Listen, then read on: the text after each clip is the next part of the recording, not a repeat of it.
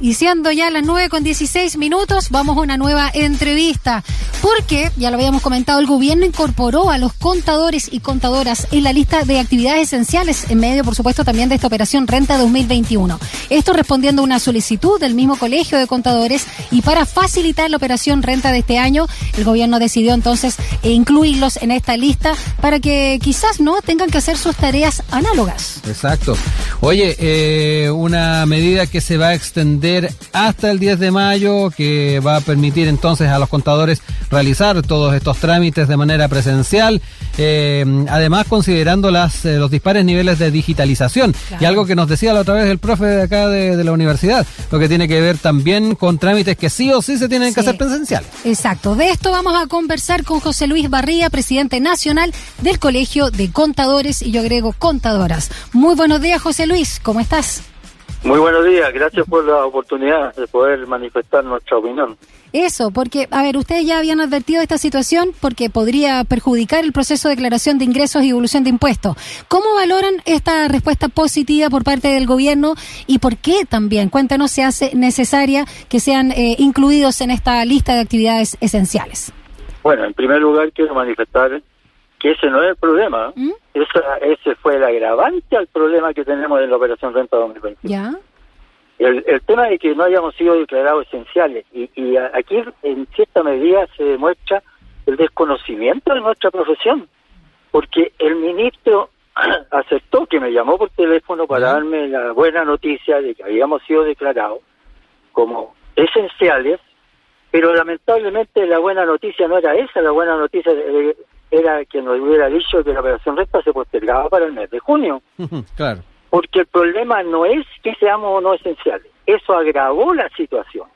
Pero fíjense ustedes el desconocimiento, porque desde el momento que ellos dicen de que solamente somos esenciales hasta el 10 de mayo, entonces el resto del año nosotros no tenemos que atender a nuestros clientes. ¿Cómo hacemos las declaraciones de IVA? ¿Cómo hacemos las disposiciones? ¿Se lo dijo? ¿Se lo dijo el ministro? Se lo dije. ¿Y qué, qué le respondió? No, él dice que, la, que bueno, que se presentó la de... Que para esta fecha nomás. Eh, no, si en ese minuto ni siquiera nos dijo esa fecha. Ah. Sino, sino que nos dijo que sabíamos de que sido declarados esenciales y además nos agregó de que ahora entonces podíamos ir a nuestras oficinas para eh, presentar las declaraciones porque no se postergaba la fecha. Y aquí el problema de fondo tiene que ver con todas las situaciones irregulares que han ocurrido en cuanto a la demora y a la tardanza del Servicio de Impuestos Internos para entregar todas las instrucciones que están en las circulares y resoluciones. Lamentablemente, incluso estando en, vigencia la operación renta, el, primero de abril, recién ahí aparecieron circulares que tenían que ver con la operación renta. ¿Cómo nosotros en qué momento la podemos estudiar de manera responsable para poder hacer una buena declaración? Entonces, por lo tanto, esto viene desde hace muchísimo tiempo. El CIC ya no resiste más que la operación renta se haga en el mes de abril. Sí. Eh, eh, en ese sentido, eh, José Luis, yo traía a colación una conversación que tuvimos hace algunos días con el profesor Germán Pinto. ¿ah? Él nos decía que eh, veía con buenos ojos el tema de la postergación o la posibilidad de postergación de la operación renta. Él decía que las declaraciones de personas naturales no hay ningún problema hacerlas ahora en abril, pero la confección de resultado tributario de las empresas es más complicada e incluirla dentro de la tributación de las personas en una sola fecha no es tan eficiente. ¿ah? Así que sería una solución bastante adecuada para que fuera más transparente y no tan estresante para el trabajo del contador. Y es como en esa línea también el argumento que entregan ustedes, ¿no? Bueno, Germán conoce acabadamente nuestra gestión, porque él por suerte es colega. Claro. Entonces, él ha manifestado una cosa muy cierta, es decir, hoy en día no se puede, las personas naturales, todos los que están a honorario, ellos pueden presentar sus declaraciones porque nosotros presentamos sus declaraciones juradas para validarlo y lo pueden hacer y pagarle tal como está. También lo que estamos solicitando, porque esto repercute en las pequeñas empresas, que la mayoría está con déficit y pérdida. Y le hemos solicitado al ministro que le devuelvan los PPM ahora a las pymes y que si en el mes de junio, si se posterga la operación renta, tuvieran que pagar un impuesto, este se haga en 12 cuotas sin intereses. Ese sería un alivio real para las pymes. Mm. Y pero tampoco lo han querido acoger. Pero en definitiva, ¿cuál es el problema? Si nosotros, si no se posterga la operación renta, lo hemos dicho y se lo dijimos a la senadora recién en la reunión que acabamos de tener con ella. La senadora Rincón. Ahora les anuncio que de todas maneras, ¿Mm? eh, sí, no llega a decírselo, pero... Dígalo nomás. que- ¿ah? Nadie se Dígalo nomás. una primicia porque ahora vamos a entregar, ah, en este momento nos vamos a- al centro para entregarle una carta al presidente de la República y al ministro de Hacienda, ya por insistir por última vez, porque ya no hay tiempo, para que se postergue la operación renta porque de lo contrario, distinguidos periodistas, nosotros no queremos ser responsables ante nuestros clientes, además nos están apoyando los gremios de las pymes Ujú. la multigremial, la CONAPYME, la de pequeños empresarios, ahora estuvo con nosotros en la reunión incluso la Cámara Nacional de Comercio, es decir, todo el mundo lo está pidiendo. Es decir, el no tener conciencia, el no querer entender algo que, además, les insisto, esto se viene diciendo desde hace ocho años a la fecha. Ya no resiste más la operación renta en abril, porque cuando antes se anticipó abril, que era en junio, Sí. no habían declaraciones juradas. Hoy día con las declaraciones juradas, la verdad es que la operación renta para nosotros termina en marzo. Ya. Entonces eso ya no, no, no resiste más. Esto, al margen de la situación puntual que se ha agravado con la pandemia y todas las situaciones especiales, esto tiene que vamos a tener que seguir luchando para que en definitiva se cambie en la fecha. José Luis, junto con justamente eh, una nueva fecha, como tú mencionas, de la operación Renta, ¿nos puedes contar también los trámites o las operaciones que ustedes eh, realizan que tienen que ser de forma presencial? Que si no lo sabía el ministro, imagínate el resto de la ciudadanía que no, no está al tanto de la importancia de estar presencialmente o de hacer, eh, digamos, algunos papeleos, ¿no? O que son de forma análoga y a pesar, o también con esta brecha, ¿no? Que existe en cuanto a lo digital. Cuéntanos, por favor.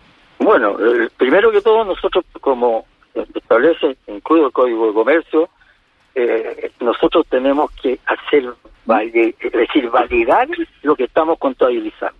Para validar lo que estamos contabilizando necesitamos los documentos de los clientes. Por lo tanto, tenemos que juntarnos con ellos, que nos entreguen la información, ver lo que tenemos que hacer, etcétera. Entonces, al mismo tiempo, cuando tenemos que hacerle un contrato, claro, se lo podríamos mandar por, por en forma electrónica, ¿Mm? pero lamentablemente no todos nuestros clientes, porque son pymes, tienen elementos de- para poder eh, funcionar en esos Claro. términos. La firma electrónica famosa. Exactamente. Y al mismo tiempo, fíjense usted, ¿cuánto no tuvimos que asistirlo por la boleta electrónica que también Sí. les dijimos a las autoridades que no era el momento de Mm. aplicarla con esta pandemia? Claro. Porque ellos no tienen, no saben cómo funcionar y muchas veces hemos tenido que hacer y hemos tenido que ir en forma absolutamente eh, irregular para poder ayudarlos. Sí. Y, y les pongo el ejemplo de lo que pasó en Tomé. Ustedes tienen que saber que en Tomé se, se, se detuvieron a unos contadores porque estaban trabajando en su oficina, los clausuraron y hoy día están absolutamente eh, con la posibilidad de que le pasen una tremenda multa.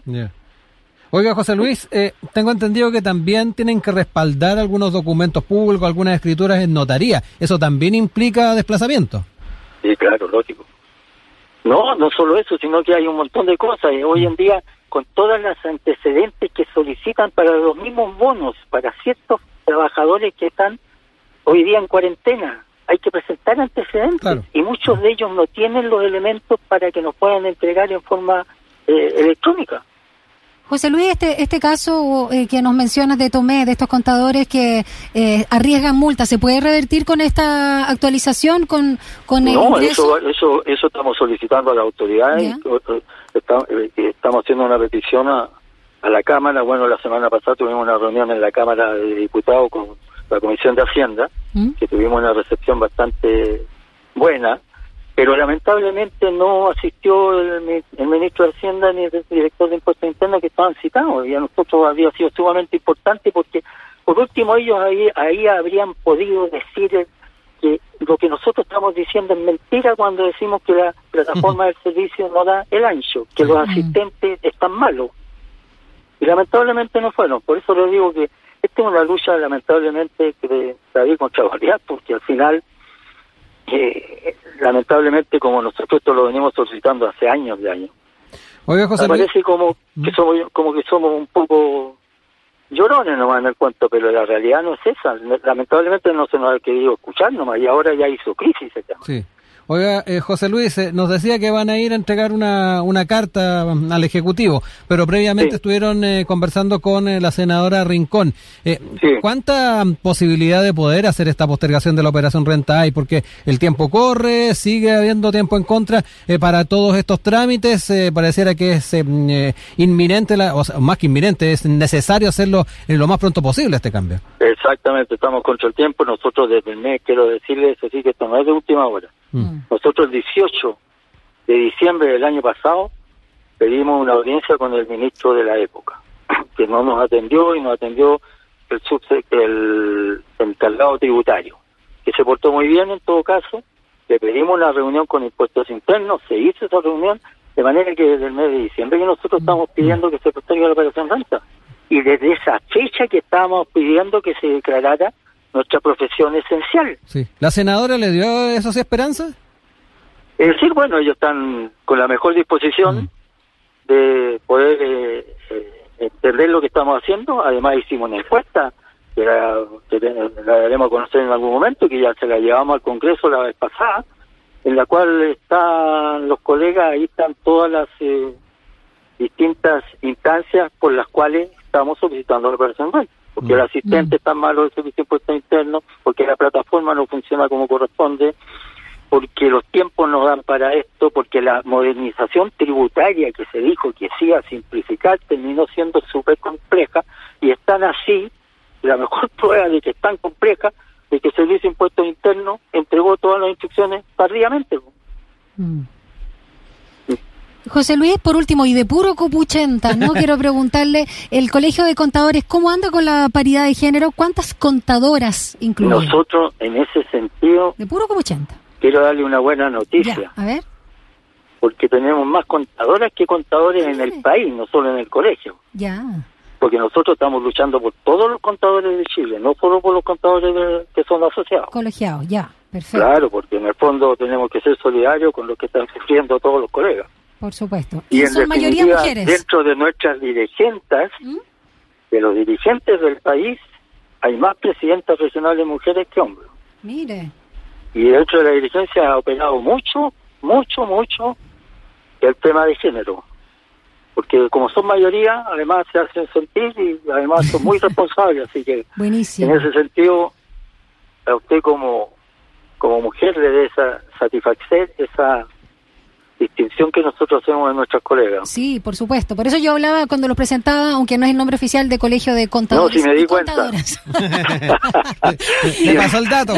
lo dejé, lo dejé. Este Excelente. José Luis Barría, presidente nacional del Colegio de Contadores y Contadoras. Muchas gracias por habernos acompañado y contarnos también esta reunión que sostuvo con la senadora Jimena Rincón y esta carta que le van a dejar justamente al presidente. Tienen, ¿Mm? la primicia, bueno, no voy a dar pero está la primicia. Eso. Muchísimas y, gracias. Y lo otro, y lo otro que aprovecho de darle las gracias y al mismo tiempo que saluden a Germán de mi parte y que bueno pues. que esté en la misma línea. Sí, pues. Un abrazo, cuídense, que estén muy bien. Gracias. Gracias, adiós.